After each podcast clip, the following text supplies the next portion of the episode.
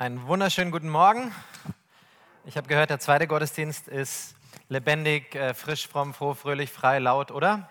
Ähm, ich werde das heute richtig herausfordern. Ich habe gesagt, ihr, ihr, ich habe gehört, ihr geht richtig ab. Das spricht sich über die Grenzen hinaus bis nach Bayern herum. Deswegen preis den Herrn. Hey, wenn ich predige, du darfst Amen sagen, du darfst sogar lächeln hinter deiner Maske, auch wenn niemand es sieht. Du darfst deine Hand nehmen, du darfst klatschen, weil wir sind im Haus Gottes und es ist gut hier zu sein, oder? Okay, erste Reihe, preis den Herrn. Schön hier zu sein. Wie gesagt, ich komme aus Bayern. Ich habe irgendwann Hochdeutsch gelernt. Wenn du mich nicht verstehst, ähm, frag Josua ähm, oder stupst deinen Nachbarn an und sag ihn einfach, was hat er gesagt? Das heißt, was hat er gesagt? Ähm, genau, ich komme hinter, also aus dem tiefen Bayern, hinter den sieben Bergen bei den sieben und so weiter. Wir haben eine andere Sprache, eine andere Währung. Wir sind ganz, genau, so ein ganz eigenes Land. Hat man so auch die letzten eineinhalb Jahre gemerkt. Und, ähm, aber es ist schön hier zu sein. Das letzte Mal tatsächlich war ich 2009 hier ähm, da waren Jussa und Claudi noch ganz äh, frisch am Kennenlernen. Stefan war noch so jung wie ich ähm, und jetzt ist er so jung wie ich. Ähm, und waren hier mit Schießluschen auf der Straße unterwegs, haben Einsätze gemacht und es ist einfach ähm, toll, wieder hier zu sein bei euch. Ähm, heute Vormittag in Bielefeld, heute Nachmittag in Gütersloh. Ähm, ich finde es so eine besondere Serie und ich glaube, sie ist so wichtig, weil Gott den fünffältigen Dienst echt gesetzt hat, damit er in der Gemeinde lebt und aktiv ist und funktioniert. Ich darf für den BFP, also für unseren Bund, auch äh, diesen Punkt mit jemandem, mit Basti Decker aus Berlin zusammen leiten, wo wir versuchen, diesen Punkt Visionar, äh, missionarische und evangelistische Gesinnung so in den BFP-Gemeinden in Deutschland einfach so zu stärken und hervorzuheben. Deswegen ist es ein Leidenschaftsthema für mich und deswegen kann ich einfach nicht hier still sitzen. Deswegen habe ich das Pult auch weg wie im ersten, weil, ähm, genau, ist einfach ein Herzensthema. Amen. Schön, dass ihr im Livestream äh, zugeschaltet seid, wo immer ihr herkommt. Äh, wir starten direkt rein äh, in die erste Folie, die sagt, ein Evangelist und viele Evangelisten. Ich werde dich in den ersten Minuten ein bisschen auf die Reise mitnehmen ähm, von der Rolle des Evangelisten ähm, und in der, da kannst du dich noch so zurücklehnen, so ein bisschen ruhig sein und dann im zweiten Teil geht es um dich, okay? Da darfst du dich anschnallen, es geht um dich, du wirst ja persönlich herausgefordert, weil wer kennt es? Es ist so einfach, diese Serie zu betrachten mit, ah, das ist ja schön, dass es diesen Apostel gibt und die Propheten sind meistens komisch und die Evangelisten sind irgendwie. Wisst ihr, was ich meine? Also es ist so, das sind irgendwelche Leute irgendwo da draußen, aber wir werden gleich einsteigen in den Text in Epheser 4 ähm, ab Vers 11. Da sagt es, er hat einige als Apostel eingesetzt, einige als Propheten, einige als Evangelisten und einige als Hirten und Lehrer, damit die Heiligen zugerüstet werden zum Werk des Dienstes. Einige. Das heißt, Gott hat Dienstgaben gegeben, damit etwas passiert. Und wir reden jetzt über diese Dienstgaben, wo einige mit drin sind, aber das ganz interessant, dann sagt es hier, damit die Heiligen zugerüstet werden. Und der griechische Begriff, Begriff für Zurüstung oder Ausrüstung bedeutet eigentlich im ursprünglichen Sinn Wiederherstellung oder etwas in angemessene Stellung bringen oder etwas zurück in den, Ur, Ur, Ur, ähm, zurück in den seht ihr jetzt das Bayerische, zurück in den ähm, Ursprungszustand zu bringen. Oder in der Antike war es auch ein medizinischer Begriff eigentlich für das Einrenken von Gliedern. Ist interessant, oder? Das heißt eigentlich, was Paulus hier sagt, er sagt, hey, er hat Dienstgaben gegeben, heute geht es um den Evangelisten, damit die Christen wieder eingerenkt werden, damit sie wieder Öl bekommen. Du kannst vielleicht deinen Körper dich ein bisschen einrenken heute Morgen, wenn du äh, oder im Wohnzimmer gerade bist oder im Livestream oder irgendwo auf dem Sitz äh, gerade dich ein bisschen bewegen willst. Aber Paulus schreibt eigentlich, hey, diese Dienstgaben wurden gegeben, der Evangelist heute ist der Gemeinde gegeben worden, damit ich und du, damit wir wieder eingerenkt werden, damit wir wieder in unseren Zustand zurückkommen, damit wir wiederhergestellt werden in das, was Gott eigentlich für uns hat. Weil jeder von uns trägt Dinge in unserem Leben, etwas Prophetisches, etwas Evangelistisches, etwas Pastorales. Wir alle haben Dinge in uns. Und Gott möchte durch diese Dienstgaben das freisetzen. Er möchte es wieder einrenken. Weiß nicht, wie es dir geht. Von Zeit zu Zeit ist es manchmal gut, wieder ein bisschen geistliches Öl zu bekommen. Und wenn es dir so wie mir geht, aber, also natürlich nicht bei euch, aber irgendwelchen Leuten irgendwo in Alaska, dass man manchmal wieder ein bisschen neues Öl braucht, oder? Man braucht wieder ein bisschen geistige Einrenkung. Ist irgendjemand ehrlich heute Morgen? Okay, preis den Herr. Und dann geht es weiter.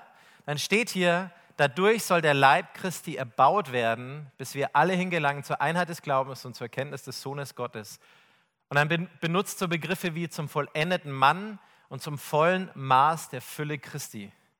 Das ist jetzt so ein bisschen, also wenn ich das lese, mir geht es so, okay, was heißt das eigentlich für mich? Also das klingt so hoch, so, okay, Fülle Christi vollendet, aber es beschreibt für mich einen Prozess, dass, der Evangelist und diese Dienstgaben uns gegeben worden ist, damit wir wachsen, damit wir nicht stehen bleiben, damit wir wohin gelangen. Und wenn es eins diese Predigtserie vielleicht auch in deinem Leben anstoßen soll, egal ob es heute der Evangelist ist, ob es der Prophet ist, ob es andere Dienstgaben sind, dann, dann, dann, damit du dich ausstreckst und sagst, Gott, ich möchte wohin kommen. Vielleicht bin ich irgendwo stehen geblieben in meinem Glauben, vielleicht ist es, dass ich mich tiefer ins Wort Gottes hineingebe, vielleicht ist es, dass ich wieder missionarisch an meinem Alltag sein will, vielleicht möchte ich im Prophetischen wieder wachsen. Aber wenn eines diese Predigtserie machen soll, ist es sie nicht theoretisch zu verstehen als Information, sondern echt als Transformation, oder? Damit ich mich ausschrecke und sage, Gott, ich möchte in die Fülle hineinkommen, die du für mein Leben hast.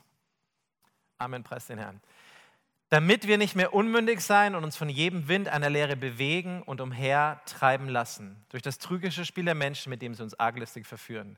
Da benutzt es Begriffe wie unmündig sein oder uns umhertreiben lassen.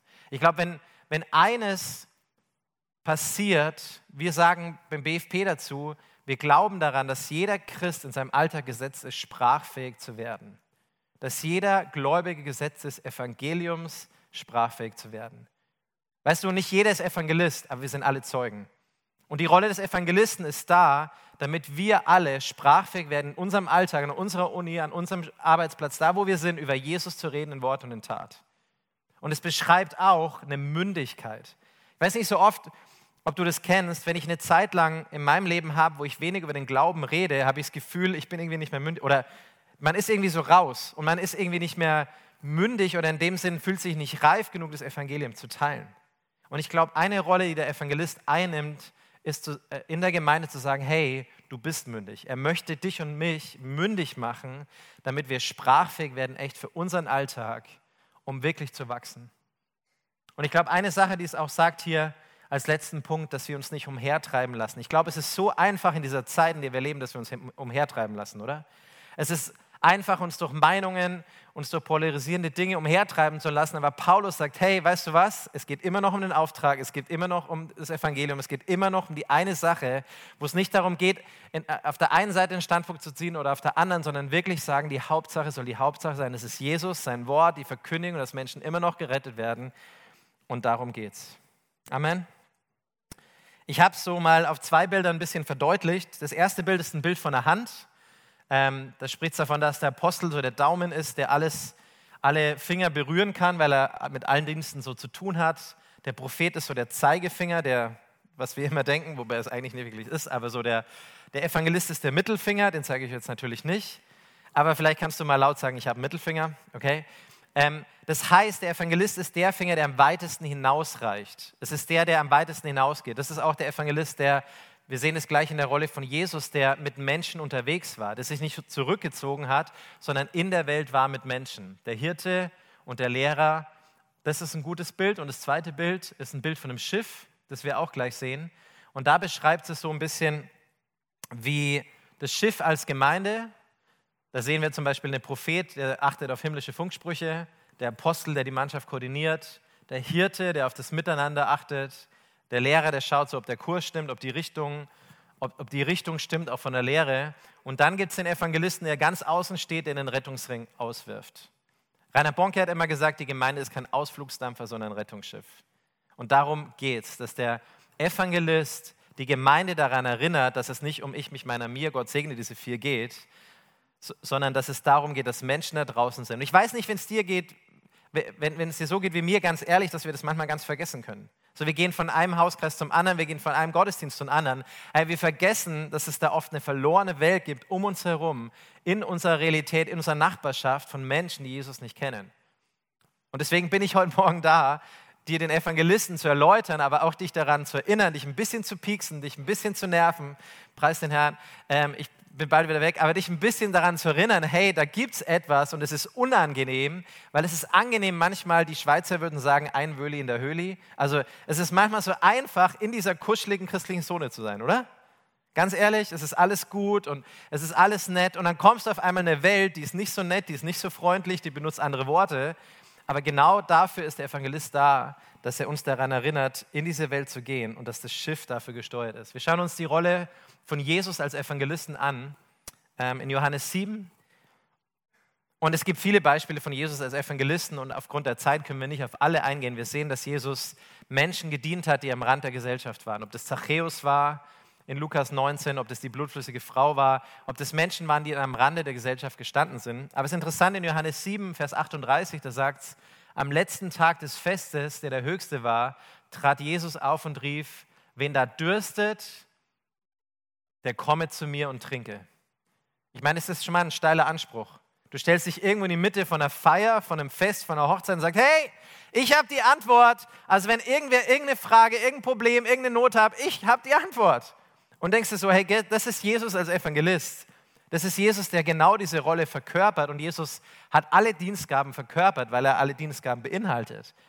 Aber in dieser Schriftstelle ist es so, was mir so deutlich macht, wie er sagt, weißt du, ich bin die Antwort.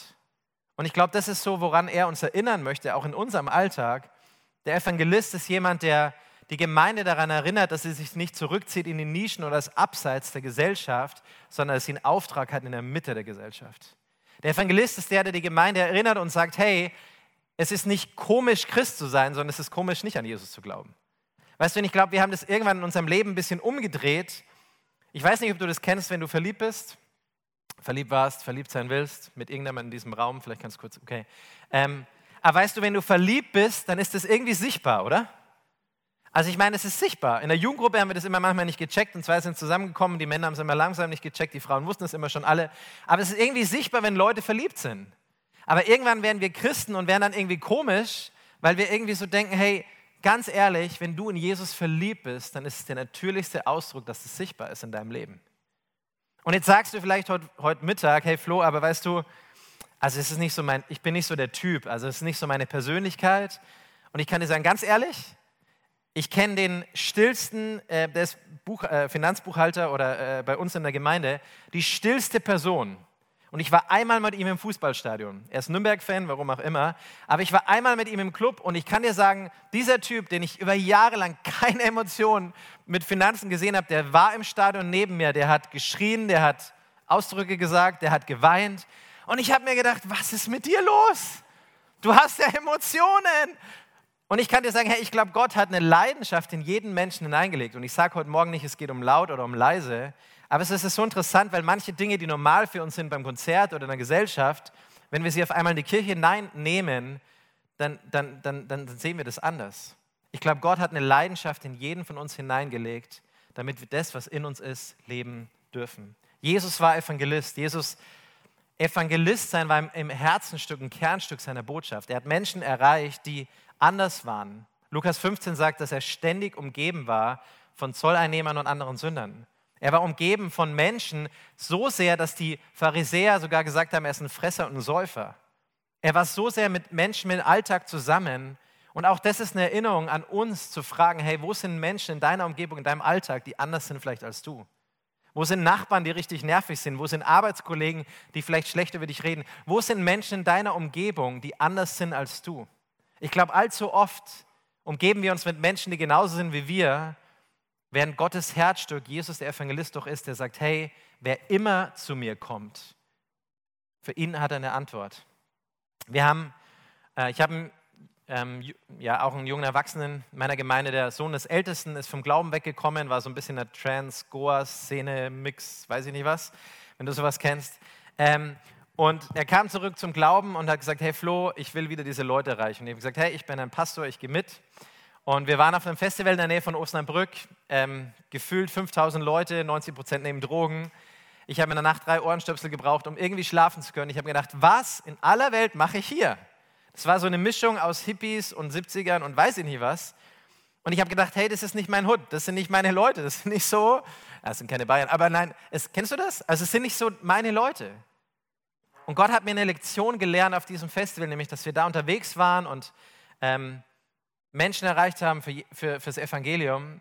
Und am letzten Abend des Festivals kam ein junger Mann auf uns zu, während er uns gesehen hat, wie wir irgendwie mit jemandem im Gespräch waren. Und er gesagt, hey, weißt du, ich bin der Sohn des Pastors hier in der Nähe in Osnabrück und ich bin vom Glauben abgefallen und ich habe euch die ganze Zeit schon beobachtet, wie ihr hier von Jesus erzählt habt und ich habe gemerkt, ich kann nicht mehr hier in der Finsternis bleiben, wenn das Licht gerade in die Finsternis kommt.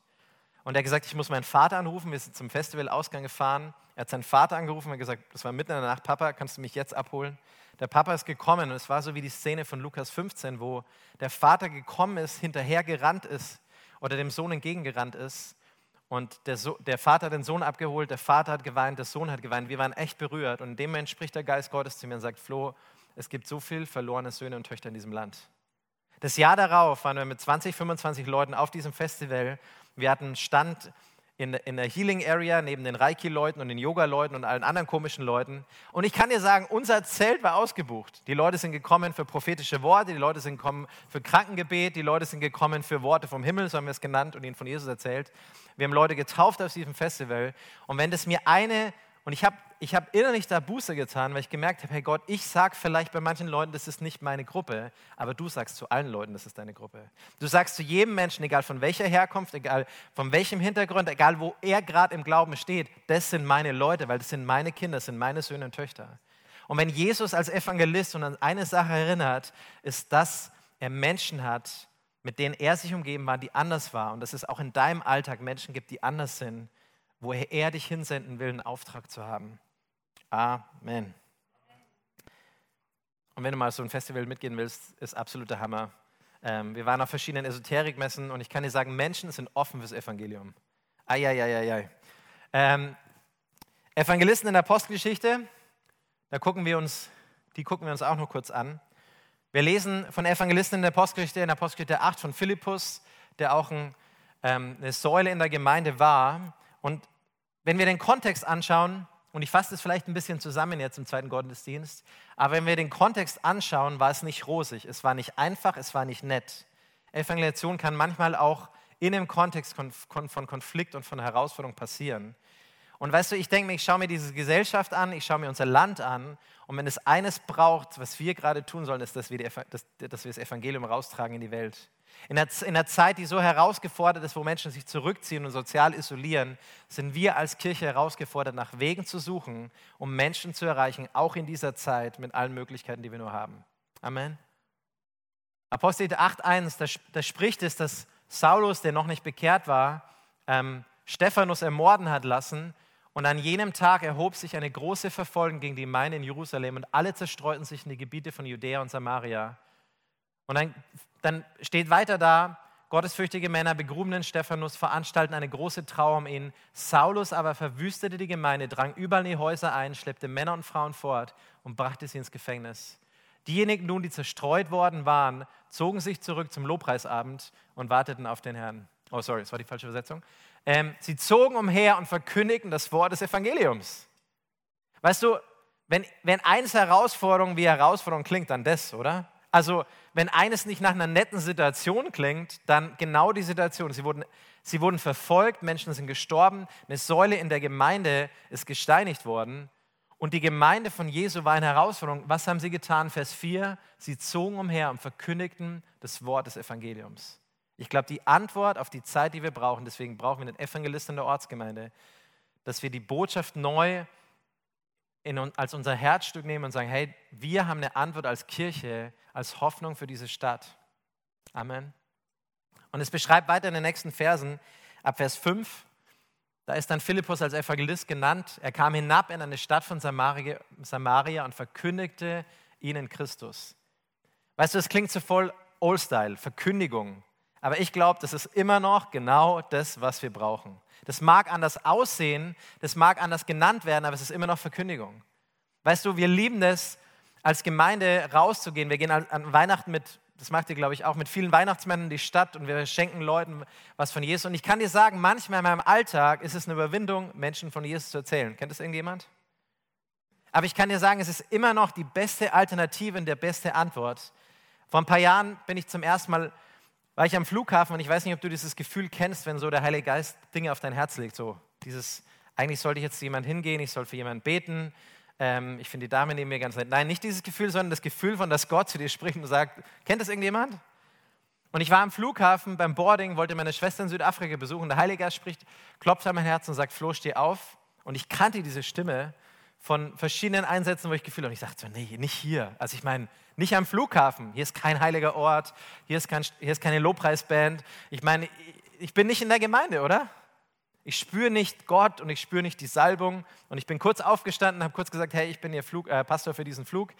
Ähm, und wir haben einfach das Angebot, wenn Sie Fragen haben, äh, es gibt Seelsorge to go und Sie können einfach Fragen stellen und Gott liebt Sie. Und ganz kurz, ganz einfach erklärt. Und ich habe mich hingesetzt und gedacht, Flo, was um alles in der Welt hast du getan? Die Leute haben geklatscht. Ich habe mir gedacht, was ist jetzt los? Und ich kann dir sagen, ich hatte den Flug meines Lebens. Ich hatte so viele coole Gespräche über den Glauben. Eine ältere Frau kam auf mich zu und hat gesagt, ach, kann man bei Ihnen auch beichten? Ich habe gesagt, natürlich beichte to go. Das ist total, ach, das ist ja eine coole Idee ich musste ein bisschen klären, dass es nicht von der Lufthansa war, sondern von mir. Aber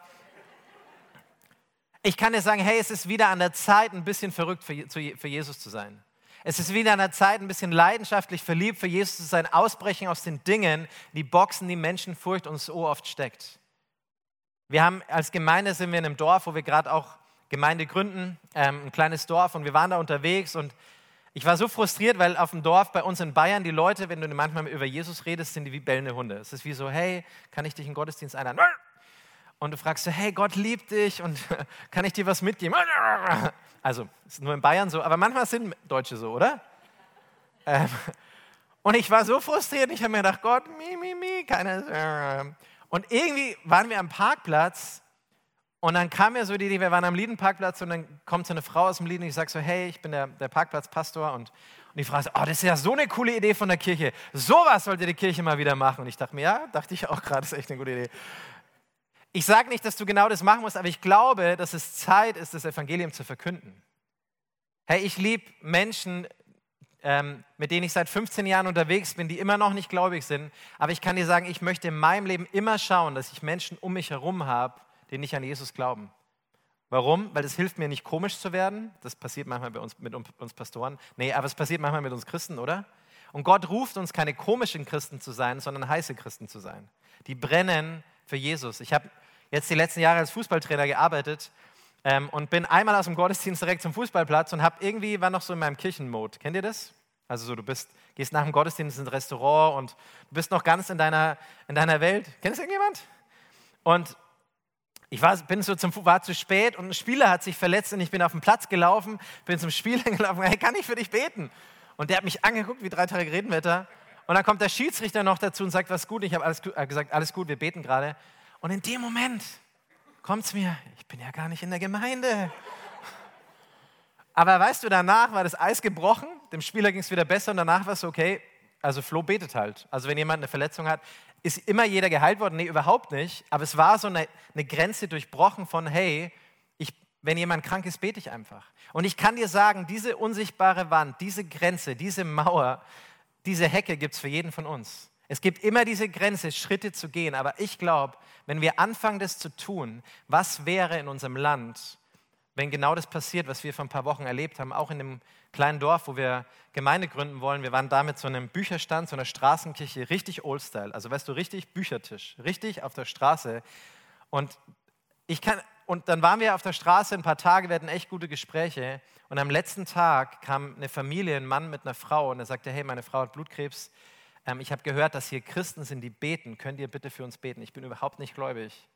Und ich denke mir so, hey, wenn genau das passiert, weil es normal ist, dass ich und du überall da, wo wir sind, einfach für Menschen beten. Dass wir einen Unterschied machen. Dass wir vielleicht nicht jeder bei drei auf die Mülltonne äh, hüpft und schreit, aber dass da, wo wir sind, einen Unterschied machen, weil wir das leben, woran wir glauben. Amen.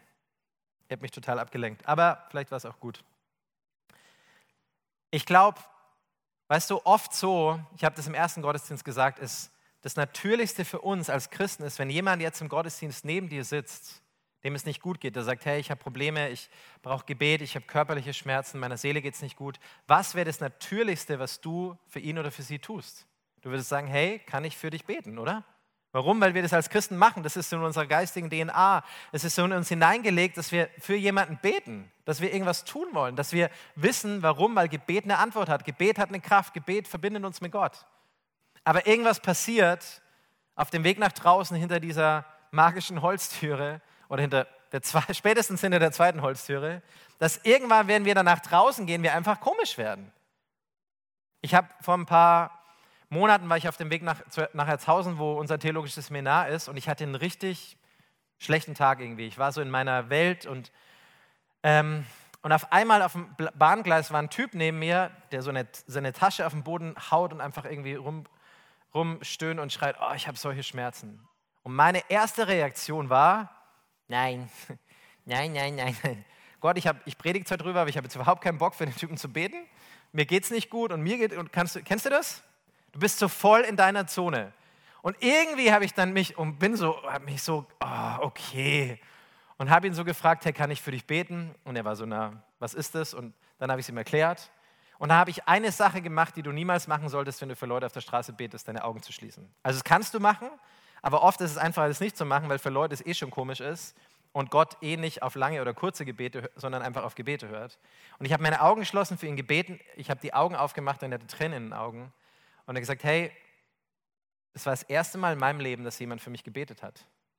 Er hat sich noch nicht bekehrt, er, der Himmel hat sich nicht aufgetan, aber er war einfach, es war einfach eine Begegnung, die er hatte. Und ich habe ihn den Koffer oder die Tasche dann in weil er so Schmerzen hatte beim Tragen, habe mich hingesetzt und Viertelstunde später höre ich eine Stimme des Mannes und ich wusste, diese Stimme kannte ich. Und ich höre eine Stimme von dem Mann, wo ist der Pastor, wo ist der Pastor? Und ich, ich habe mich so an der Seite ein bisschen versteckt, weil ich dachte, was ist jetzt los? Und er sagt so, oh hey, mir geht schon echt viel besser, kann ich dich auf ein Bier einladen? Ich habe gesagt, kein Bier für vier, aber wir können Kaffee trinken. Ähm, und ich habe mit ihm Kaffee getrunken. Es war einfach eine herzerfrischende, gute Begegnung, ähm, wo ich nachher rausgegangen bin. Ich wusste, Gott, danke, dass du das geschenkt hast. Ähm, danke, dass wir Kontakt ausgetauscht haben. Nein, er war kein Missionsopfer. Nein, er hat sich nicht gleich bekehrt. Aber es war ein Fingerabdruck des Himmels, den wir hinterlassen können. Ich glaube, das kann Verkündigung sein in unserer heutigen Welt, in unserer heutigen Zeit. Apostelgeschichte 8 geht weiter, da spricht von den Zeichen, die passiert sind. Es spricht von Heilungen, von Befreiungen in Vers 6 und 7. Ich glaube, auch das ist ein Zeichen von Evangelisation, des Evangelisten in der Ortsgemeinde. Der, der, sagt, hey, es gibt immer noch mehr. Hey, wir wollen immer noch an das übernatürliche Wirken Gottes glauben. Wir wollen immer noch glauben, dass Gott Menschen heilt, dass er sie befreit, dass er einen Unterschied macht. Wir wollen immer noch glauben, dass Gott übernatürlich wirkt, oder? Auch das ist ein Zeichen des Evangelisten in der Ortsgemeinde, dass Menschen frei wurden von dämonischen Bindungen, Menschen wurden geheilt. Und ich glaube mehr denn je als jetzt, hey, ich glaube, wir dürfen uns ausstrecken, dass Gott übernatürlich wirkt. Ich glaube, auch das ist eine Rolle des Evangelisten, der sagt, hey, da gibt es mehr. Lass uns festhalten am Gebet. Lass uns für Kranke beten. Weißt du, ich liebe es in meinem Alltag, wenn ich manchmal, wenn wir unterwegs sind, für, für Menschen zu beten. Wir waren letzte Woche beim beim Griechen und es war kurz vom Gottesdienst und wir waren schon spät und die Bedienung steht so neben uns und meine Frau hat selber eine Unverträglichkeit. Ähm, und es ist interessant, weil oft während dieser Rolle, während sie selbst eine Unverträglichkeit hat, könnt ihr sagen, hey, warum soll ich für Leute beten, wenn ich selber krank bin? Kennst du das? Und die Bedienung sagt, hey, ich habe so eine tödliche Fischallergie, irgendwie irgendwas, wenn ich nur ein Stück Fisch oder irgendwas mit Fisch am Teller oder esse, schwillt mein Hals an und so weiter. Und wir, wir schauen uns an und wissen, okay, eigentlich müssen wir für diese Frau beten. Hey, wir sind zu spät zum Gottesdienst. Äh, aber weißt du was? Wenn Menschen nicht in deinen Gottesdienst kommen, sei du der Gottesdienst für sie. Und wir haben einfach kurz an der Kasse noch für die Frau gebetet. Sie hat erzählt, dass ihr, ihr Vater krebskrank ist. Sie hat Tränen in den Augen gehabt und es war einfach eine gute Begegnung. Und ich glaube, diese Frage, die jeder von uns stellen kann, kann ich für dich beten, ist eine unglaublich herausfordernde Frage, weil sie dich mit was aussetzt, weil du dich outest, aber es ist eine Frage, wo du Gott einlädst, Wunder zu tun im Leben von Menschen. Und das Letzte, was, hier, ähm, was ich hier einfach als Punkt nehme, da steht in Vers 8, und es herrschte große Freude in jener Stadt. Kann es sein, dass wir vielleicht vergessen haben, dass Gott groß träumt für Bielefeld, für Gütersloh, dass Gott einen großen Plan hat für unsere Nachbarschaft, dass die, die große Freude nicht nur in der Gemeinde herrschen soll, sondern in der Stadt? Kann es sein, dass die Gemeinde gesetzt ist für eine Stadt und dass sie die Stadt beeinflussen soll? Und ich glaube, wenn nicht jetzt, wann dann gerade in dieser Zeit? Ich möchte noch die, die letzte Folie zeigen. Ähm, und das Lobpreisteam kann gerne schon nach oben kommen. Also die vorletzte, Entschuldigung. Ähm, unser Auftrag steht in Apostel 1, Vers 8. Da sagt es, und ihr, alle, die ihr gerade diese Zeilen lest, werde Kraft empfangen, wenn der Heilige Geist auf euch gekommen ist und ihr werdet meine Zeugen sein in Bielefeld, Gütersloh, Nordrhein-Westfalen und bis an die Enden der Erde. Das ist ein bisschen eine andere Übersetzung, ich kann dir die mal noch nachliefern, aber weißt du, es gibt Evangelisten, aber wir sind alle Zeugen. Und die Rolle des Evangelisten, und jetzt kannst du die letzte Folie noch aufrufen, ist uns sprachfähig zu machen. Ich glaube, Jesus würde uns heute sagen, unser Auftrag ist, dass wir evangeliumssprachfähig werden. Weißt du, wir sind alle unterschiedlich. Es geht nicht um laut oder leise. Es geht nicht darum, ob der eine aufsteht oder predigt und der andere es in seinem Alltag lebt durch, durch seinen Dienst. Aber ich glaube, Gott möchte uns durch die Rolle des Evangelisten neu herausfordern und daran erinnern, was es in Apostelgeschichte 1, Vers 8 sagt. Ich und du, wir haben Kraft von Jesus bekommen. Die Kraft wurde uns am Pfingsten gegeben und diese Kraft dürfen wir neu anwenden, um Jesus zu einer verlorenen Welt zu bringen. In meinem Alltag erinnere ich mich immer wieder, Jesus, in allen Zeiten möchte ich, möchte ich sehen, dass du einen Unterschied machst. Ich weiß noch, wie ein amerikanischer Pastor mich mal gefragt hat, weißt du, Pastoren machen das immer so, wie viele Leute sind bei euch in der Gemeinde? Und das hat mich irgendwann frustriert, weil ich gesagt habe, wir sind halt nur, was weiß ich, so und so viel hundert. Und dann habe ich irgendwann gesagt, hey, wir sind 40.000. Und der Pastor war so, wow, jetzt möchte ich mit dem Mittagessen. Ähm, und dann habe ich gesagt, hey, bei uns in der Stadt wohnen 40.000 Leute. Und wir als Kirche sind gesetzt für diese Stadt. Unser Auftrag ist diese Stadt. Werden die alle bei uns in der Gemeinde sein? Vielleicht nicht. Aber mein Herz schlägt für meine Stadt. Gott hat dich gesetzt für deine Nachbarschaft, für deine Uni, für deine Stadt. Und wir sagen so diesen Satz, hey, wir wollen es Menschen in unserer Stadt so schwer wie möglich machen, in die Hölle zu gehen. Und ich glaube, genau das ist die Rolle des Evangelisten. Gott hat dir eine Umgebung gegeben. Vielleicht ist es nur eine Mutter in der Nachbarschaft mit ihren Kindern, der es nicht gut geht. Vielleicht ist es ein Mitarbeiter, wo du gerade bist in deiner Arbeit. Vielleicht ist es ein Nachbarschaftsteil, wo du gerade bist. Aber ich würde uns so einladen, in diesem letzten Lied auch Gott zu fragen, hey Gott, was sind die Personen, die du mir aufs Herzen legst? Weißt du, es müssen nicht gleich, es müssen nicht Hunderte oder Tausende sein. Es kann eine Person sein. Aber ich kann dir sagen, das geistlich Erfrischendste oder das geistlich Wachsendste für unser Leben ist, Menschen zu Jesus zu führen ist zu erleben, kennst du das, wie Gott dich gebraucht, wenn du für jemanden betest, wenn du jemandem was Gutes tust, wenn du ein Segen bist für andere Menschen du merkst auf einmal, wow, das hat mir manchmal mehr ge gebracht, als diese Predigt zu hören, ist sie zu leben. Und ich lade uns einfach ein, am Ende zusammen aufzustehen. Ich würde so gern für euch beten und lade euch auch am Livestream ein, einfach mitzubeten. Und ich möchte euch einladen, eure Augen einfach zu schließen, bevor wir in dieses Lied gehen. Und ich möchte für zwei Gruppen heute Morgen beten. Gott hat mir so aufs Herz gelegt. Hey, ich möchte dich ansprechen und dich einladen, ob du jetzt hier bist im Raum oder über Livestream zusiehst. Wenn du merkst, dass diese Botschaft für dich war, wenn du merkst, dass du Jesus noch nicht persönlich kennst oder du merkst, dass dein Herz irgendwo kalt geworden ist, du merkst, dass irgendwas in dir dich von Gott weggebracht hat. Ich glaube, heute Morgen sind Menschen da, die, wo du merkst, hey, mein Herz brennt nicht mehr so wie früher. Ich gehe zwar in Gottesdienst, aber wenn die Leute wüssten, was ich tue. Ich glaube, hier sind Menschen, die Gott zurückrufen will und Gott will dir sagen, hey, komm zurück zu mir, triff heute eine Entscheidung, wieder zurückzukommen. Jesus ist für dich gestorben, er ist auferstanden und er lebt. Das, die Botschaft des Evangeliums ist, dass das Kreuz genug ist, dass Jesus rettet und dass er dich heute einlädt, zurück zu ihm zu kommen. Und ich möchte dich einladen, gleich ein Gebet mit dir sprechen. Und wenn jemand hier ist, der sagt, hey Flo, ich möchte zurück zu Jesus kommen, ich möchte eine Entscheidung für Jesus treffen, dann heb doch kurz deine Hand da, wo du bist. Und ich würde gern mit dir beten. Wenn du sagst, hey, ich möchte, ich habe mich vielleicht von Gott entfernt und ich möchte neue Entscheidungen treffen für ihn, dann heb doch da deine Hand. Danke. Es sind noch einige da. Und wenn du das bist, dann lass uns zusammen Gebet sprechen, am Livestream oder auch hier im Raum. Ein Gebet, einfach zurück zu Gott zu kommen und sagen, Jesus, komm in mein Leben. ich kehre um zu dir und ich gebe dir mein ganzes Leben. Ich glaube an dich und ich öffne dir mein Herz. Sei du mein Herr, mein Erlöser und mein bester Freund. Und Jesus, ich danke jetzt für jeden hier im Raum, für jeden, der im Livestream zusieht. Und ich bete, Jesus, dass du Herzen berührst. Und wenn du merkst, dass dich die Botschaft angesprochen hat, dass du merkst, du möchtest neu frei werden von Menschenfurcht und du möchtest neu in deinem Alltag, dann leg doch da, wo du gerade bist, vielleicht die Hand auf dein Herz. Jesus, ich bete für jedes Herz, ich bete für jeden hier im Raum, ich bete für jeden am Livestream. Ich bete, Jesus, dass perfekte Liebe jede Furcht vertreibt. Und ich bete, Jesus, dass du uns ganz neu eine Leichtigkeit führst, eine Freude führst in unserem Alltag, dass wir nicht nur über die Rolle des Evangelisten lesen, sondern dass wir auch wissen, dass er die Aufgabe hat, uns wieder einzurenken, uns auszurichten, uns zuzurüsten. Ich bete ganz neu, Vater, dass du uns in eine Leichtigkeit führst, natürlich übernatürlich zu leben. Ich bete ganz neu für deine Kraft, für den Alltag, in unserem Kontext, mit unseren Freunden, die vielleicht nicht an dich glauben, sprachfähig zu werden für dich.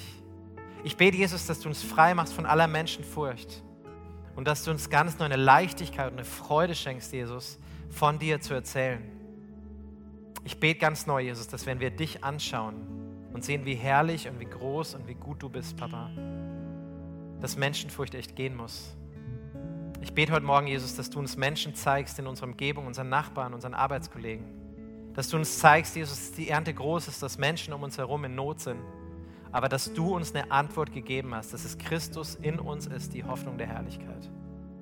Und ich bete, Herr, mach unser Herz frei von Schwere, von Lasten, vielleicht auch von negativen Erlebnissen, von Ablehnung von Menschen und fülle uns ganz neu auf mit deiner Liebe, Jesus, für Menschen. Jesus, zeig uns, wie du Menschen geliebt hast. Wir brauchen dich dafür, Papa. Und wir beten am Ende dieses Gottesdienstes, Jesus, dass du uns füllst mit deiner perfekten Liebe. Dass du unser Vater bist, der immer mit uns geht, der immer bei uns ist, der stolz auf uns ist, der hinter uns steht und der mit uns in diese Woche, in diesen Alltag geht, Jesus.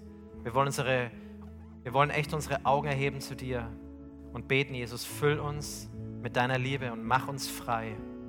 Geist Gottes.